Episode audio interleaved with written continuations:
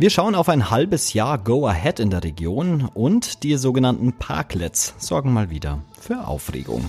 Ich bin Mal André, wir haben den 22. Juni. Guten Morgen. Nachrichtenwecker, der News-Podcast der Augsburger Allgemeinen.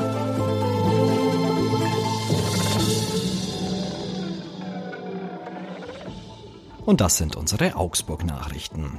Zuerst die gute Nachricht für alle Bahnpendler. Rund ein halbes Jahr nach der Betriebsübernahme scheint das Eisenbahnunternehmen Go Ahead im Raum Augsburg einigermaßen in Fahrt gekommen zu sein. Seit 11. Juni befährt das Unternehmen alle Linien im Augsburger Land, die es übernommen hat. Zuletzt ging der samstägliche Halbstundentakt nach Dinkel-Scherben in Betrieb. Auch der Fahrgastverband Pro Bahn bestätigte auf Anfrage unserer Redaktion, dass die blauen Züge pünktlicher und zuverlässiger unterwegs sind. Die schlechte Nachricht aber ist, weitere Bahnbaustellen werden im Laufe des Jahres für Behinderungen bis hin zu Vollsperrungen sorgen. Im Raum Augsburg könnte es von Mitte August bis Mitte September wieder soweit sein. Für diesen Zeitraum habe die Bahn zwischen Augsburg und Donauwörth weitere Arbeiten an der Strecke angemeldet. Ein kleiner Blick zurück. Neben technischen Schwierigkeiten beim Betriebsstart von Go Ahead gab es weitere Probleme. Beim Augsburg sorgten fehlende Triebwagenführer dafür, dass Bahnpendlerinnen rund ein halbes Jahr warten mussten, bis alle Züge fuhren. Besonders zwischen Augsburg und Meitingen war das Angebot ausgedünnt worden. Die sogenannten Parklets sorgen mal wieder für Aufregung. Die Stadt Augsburg möchte ja die Aufenthaltsqualität in den Stadtteilen erhöhen. Außerdem geht es um mehr Klimaschutz. Was im Vorjahr bereits in der Innenstadt praktiziert wurde, wird mittlerweile an anderen Orten fortgesetzt. Zwei Parklets, also so größere Sitzmöglichkeiten, stehen im Stadtviertel rechts der Wertach an der Ecke Wolfgangstraße, Emilienstraße. Die Begeisterung der Anwohnerinnen und Anwohner ist allerdings nicht besonders groß. Kaum jemand würde die Sitzmöbel nutzen, sagen die Anwohnerinnen. Parkplätze müssen übergangsweise weichen. Laut Anwohnern wurde der Verkehrsbereich zuvor auch gerne zum Wenden genutzt. Zudem habe die Stadt nicht nach der Meinung der Bürgerinnen und Bürger gefragt, heißt es. Das Baureferat bestätigt, dass dieses Vorgehen bewusst gewählt wurde. Man möchte erreichen, dass erst dann über Parkplätze diskutiert werde, wenn sie stehen. Bei der Stadt Augsburg verweist man auf ein abgestimmtes Vorgehen. Das von der Stadt Augsburg beauftragte Quartiersmanagement rechts der Wertach soll Bürgerinnen und Bürger stärker einbinden. Und der Messestandort Augsburg hat eine weitere neue Messe an Land gezogen. Im November findet erstmals die Spielemesse Spielwiesen im Messezentrum in Augsburg statt. Die Veranstaltung für Brett- und Gesellschaftsspiele war zuvor in München. Lorenz Rau, Geschäftsführer der Messe Augsburg, bestätigt den Abschluss. Durch intensive Gespräche in den vergangenen Monaten ist es uns gelungen, eine weitere neue Endverbraucherveranstaltung nach Augsburg zu holen, sagt er. Mit der Spielwiesen komme Süddeutschlands größte Spielmesse nach erfolgreichen Jahren in München nun nach Augsburg. Die Spielwiese findet vom 3. bis 5. November also erstmals in Augsburg statt. Geplant sind Veranstaltungen in den Messehallen 5, 6 und 7. Die Veranstaltung zog in 2022 rund 60 Aussteller und 12.000 Besuchende an. Und jetzt schauen wir wie immer noch aufs Wetter. Und ich bin ehrlich, so ganz einfach ist es in den letzten Tagen nicht vorherzusagen. Ob die Gewitter halt an Augsburg vorbeiziehen oder nicht, das kann man nicht immer so 100% sagen. Ich kann euch aber sagen, es wird wieder sehr, sehr heiß heute. Bis zu 34 Grad sind es. Ähm, ja, da liegt es in der Natur, dass ihr heute auch mit Gewittern rechnen müsst. Am Freitag sorgt dann aber Regen spätestens für Abkühlung. Unser Podcast ist ja auch immer so ein bisschen Werbung. Heute Werbung für den Podcast von meinem Kollegen Axel Hechelmann. In Augsburg, meine Stadt, trifft er oder Ida König Menschen in Augsburg, die prominent sind oder auch vielleicht einfach nur besonders interessant.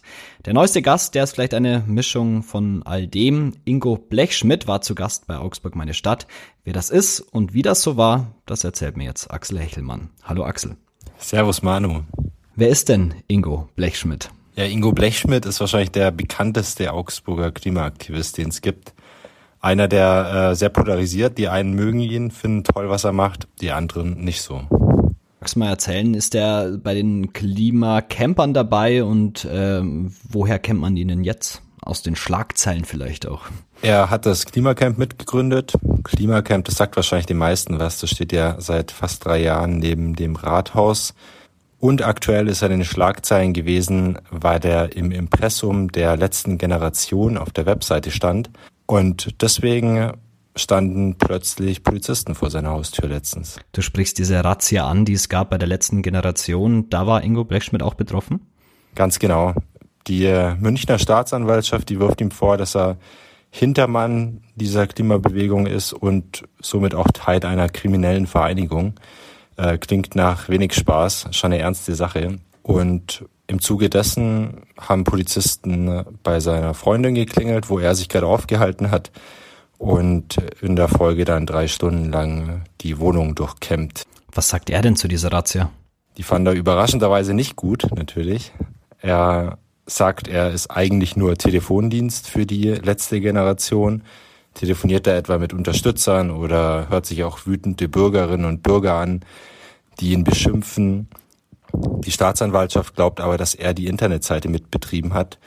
Und über die wurden viele, viele Spendengelder in Höhe von 1,4 Millionen Euro eingeworben. Und mit denen wiederum sollen Straftaten begangen worden sein. Ganz spannend ist ja auch immer der Aspekt, ähm, ob sich Klimaaktivisten selbst als kriminell bezeichnen. Und dazu hat er ja im Podcast Folgendes erzählt. Ich bin ganz sicher nicht kriminell. Meine großen Ziele sind ja, dass das Pariser Klimaabkommen eingehalten wird, was der Bundestag als Vertretung des Volkes demokratisch beschlossen hat. Anderes großes Ziel von mir ist, dass, ist, dass das Klimagesetz eingehalten wird. Ein Gesetz, was der Bundestag demokratisch beschlossen hat.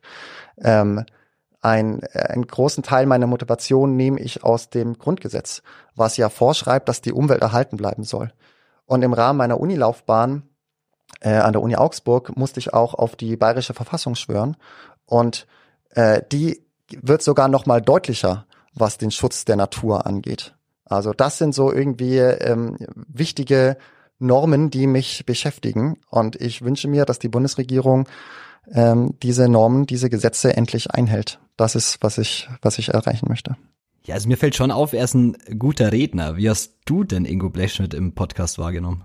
Also mir geht's eigentlich bei jeder Podcastaufnahme gleich, dass meine Gäste wesentlich besser reden als ich. Und am Ende muss ich viel bei mir schneiden und wenig bei den Gästen. Beim Ingo Blechschmidt war es aber durchaus so, dass er wirklich sehr gut und reflektiert gesprochen hat. Er beschäftigt sich jetzt seit ein paar Jahren sehr intensiv mit dem Thema Klima, Klimawandel. Er sagt eher Klimakrise dazu. Und man merkt schon, dass das abfärbt auf seine Sprache, dass er da wirklich Profi ist auf dem Gebiet.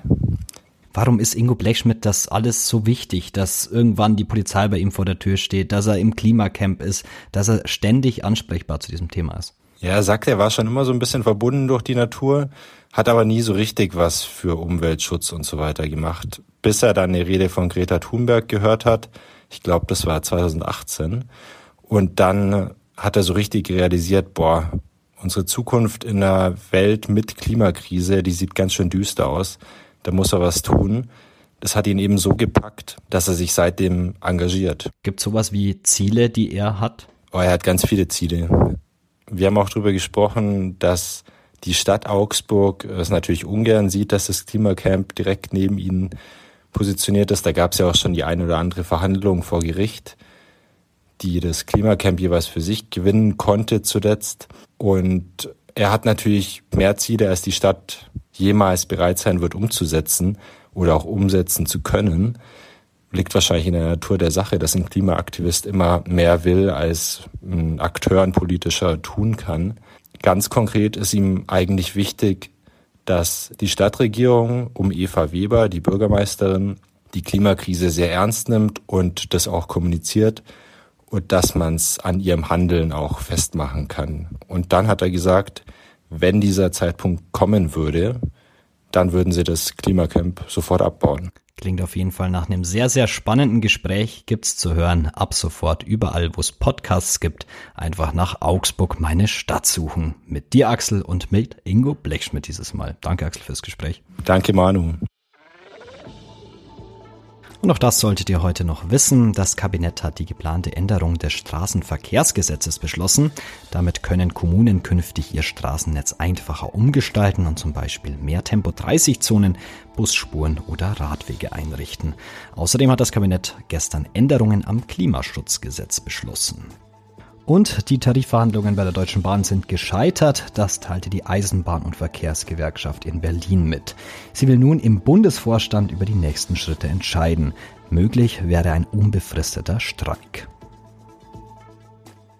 Und jetzt zum Ende habe ich noch eine gute Nachricht aus äh, Frankreich für euch, und zwar aus der Tierwelt. Ein Bauer in Frankreich hatte vor rund zwei Wochen einen Storch gesichtet. Soweit alles normal. Doch er steckte mit seinem Schnabel in einer Getränkedose fest. Der Bauer hatte dem Storch zwar helfen wollen, der ist aber wieder weggeflogen. In sozialen Medien hatten sich dann viele Menschen in Frankreich Sorgen um den Storch gemacht. Auch der Getränkekonzern Coca-Cola wurde aufgerufen, dem Vogel schnellstmöglich zu helfen. Am Dienstag dann, zwei Wochen später, wurde der Storch wieder gesichtet. Die Feuerwehr rückte mit einer Drohne an, um den Storch zu orten und fing ihn mit einem Netz ein. Danach konnte dem geschwächten Vogel die Dose vom Schnabel gezogen werden, wegen der er nicht mehr essen und trinken konnte. Der Storch verbrachte die Nacht im Rettungszentrum der Feuerwehr und sollte in ein Vogelschutzzentrum gebracht werden. So, was lernen wir daraus? Ja, dem Vogel geht's in erster Linie wieder gut. Müll nicht in der Natur liegen lassen und vielleicht auch nicht überall den Kopf reinstecken. Das war's für heute mit dem Nachrichtenwecker. Danke fürs Zuhören. Danke an Axel Hechelmann fürs Gespräch. Ich bin Manuel André. Wir hören uns morgen wieder. Und ich sage wie immer, Augsburg. Nachrichtenwecker ist ein Podcast der Augsburger Allgemeinen. Alles, was in Augsburg wichtig ist, findet ihr auch in den Show Notes und auf augsburger-allgemeine.de.